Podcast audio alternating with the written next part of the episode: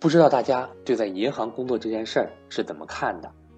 在我们的传统观念里，在银行工作是一件很高大上的事情，它代表的是体面的工作和优厚的薪资待遇。很多人挤破头都想去银行里工作。对于这种认知，如果是放在之前几年的话，我会很赞同；但如果放在今天来看，那就应该另当别论了。至于具体原因，让我们来听听赵正宝老师的解析。我是格局班主任韩登海。除了每天更新的免费分享之外，格局有安排系统的正式理财课程。格局理财课程采用系统知识点录播加精讲，加 YY 语音学员实际案例解析，加每期带来新知识点的方式学习。支持学员随报随学，欢迎想学习的伙伴找我报名参加。我的手机和微信为幺三八幺零三二六四四二。最近呢，有些格局的学员跟我反馈一个问题，说老师，我身边原来有些朋友在国有大银行工作，那是我们同学当中是吧最受羡慕的工作，家人满意，自己满意，薪资待遇还高。怎么最近给我的反馈是他们好像都变化了？他们都从这些银行跑到小银行去了，城市银行去工作了。然后我跟他们交流的时候呢，他们都说在原有银行只能拿到基本工资，奖金都没有，然后很辛苦，还挣不到钱，所以很多人换工作了。为什么呢？这学员就问我，就跟我这期的题目一样，银行变化真的很大，你发现了没有？早些年马云说过一句话：“银行不改变，我们就让它改变。”这句话今天真的应验了。前一阵去一个饭店吃饭，付费的时候呢，这服务员不是先让你说是付什么现金，直接拿过来扫码机是吧？直接问您微信还是支付宝？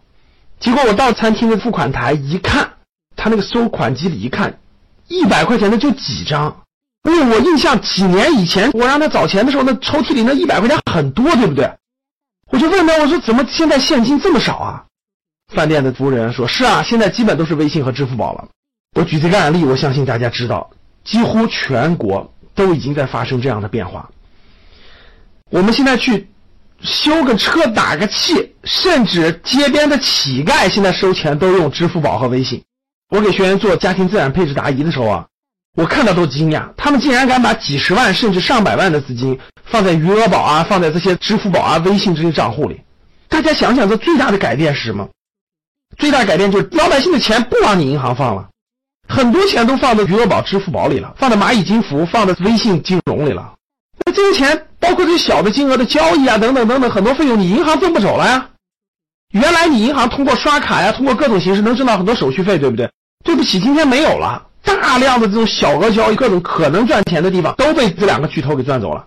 钱不够怎么办？过去我们找银行的信用卡透支，今天不用了，随便啊，什么蚂蚁花呗，什么京东白条对吧？什么微信白条，这不都可以实现了吗？哇，大家想一想，真的是银行不改变，我们就把它改变了。那最近呢，银行发了年报了，银行都是上市公司嘛，绝大部分都发布了年报了。我们从年报中发现了很多重大改变。第一个，大家可能没有留意到啊，银行的裁员现在非常严重。我给大家解读一下年报当中各银行裁员的情况哈。工商银行二零一六年年报披露，它的员工比二零一五年减少了多少人呢？七千六百三十五人。建设银行二零一六年比二零一五年减少了六千七百多人。农业银行减少了六千三百多人。招商银行减少了六千多人。从减员的幅度来看，举个例子，比如说工农中建这样的国有银行，虽然它减少了六七千人，但减员的幅度可能不是最大的，那可能只减少了百分之三、百分之五，对不对？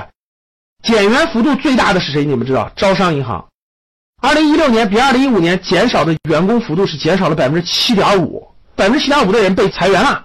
通过这个数字，大家什么感觉？几年以前到银行工作那是打破头啊！爸妈花钱送礼托关系，七大姑八大姨好不容易塞进去了是吧？高兴的不行行，全家人都觉得在哪儿工作，在银行工作。各位，没过了几年，今天看银行裁员啊，真的是乌泱乌泱的裁啊，一年减百分之七点五啊。那为什么银行的裁员现在力度这么大呢？主要有两个原因。第一个原因是什么呢？大家也知道，国家经济属于转型时期，业务呢不像过去那么火了。一方面呆坏账增加了，另一方面呢各个行业现在都发展不是那么景气，所以对银行来说呢也有一定的影响，银行的业绩就有一定的影响。上市公司年报来看，增量基本都已经平稳了，微量增长。第二呢，大家知道，银行原来需要大量的人工是什么？柜台业务、后台业务、前台业务都是门店业务嘛。现在的银行，大家谁还去门店呀？没什么特殊事，都是网上手机处理，对不对？电脑和手机端的银行的发展，大大的减缓了对人工的需求。所以现在招商银行就说，由于现在网银非常方便，手机网银、电脑网银非常方便，所以到网点办事的人员减少了。我们一般有四个窗口，我们一般就开两个就行了。大家想想，那人员肯定要减少嘛，对不对？所以大家看到了，一五年、一六年，银行的员工都在裁员，人员的数量都在下降，这是我们所不了解的银行非常大的一个变化。还有一点，那银行裁员了，是不是银行的人员的薪资就降低了呢？嘿嘿，还真不是。那我们看啊，二零一六年年报披露啊，最佳雇主银行，二零一六年被谁摘得了？被招商银行。哎，那很多听友就说了，你刚才刚说了，招行去年裁员比例最高呀。是的。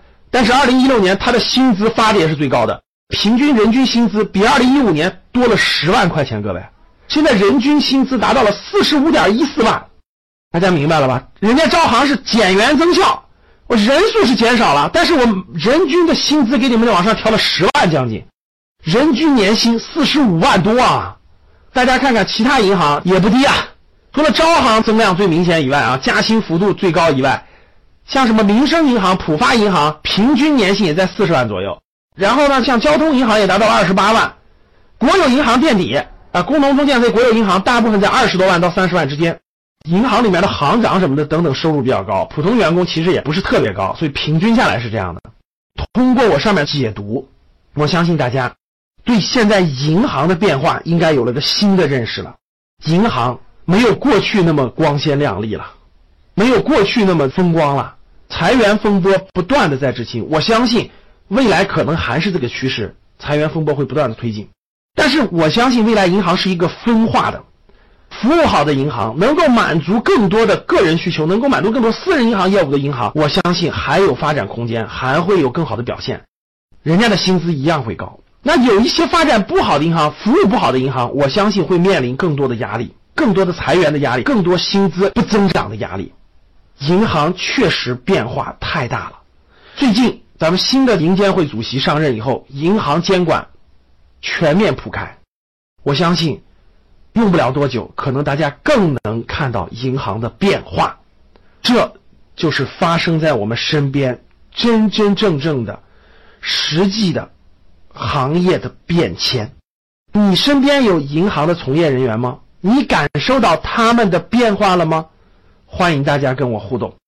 A，身边有银行从业人员，确实像老师说的一样发生了这样的变化。B，有银行人员照样特别好。C，不清楚不了解，目身。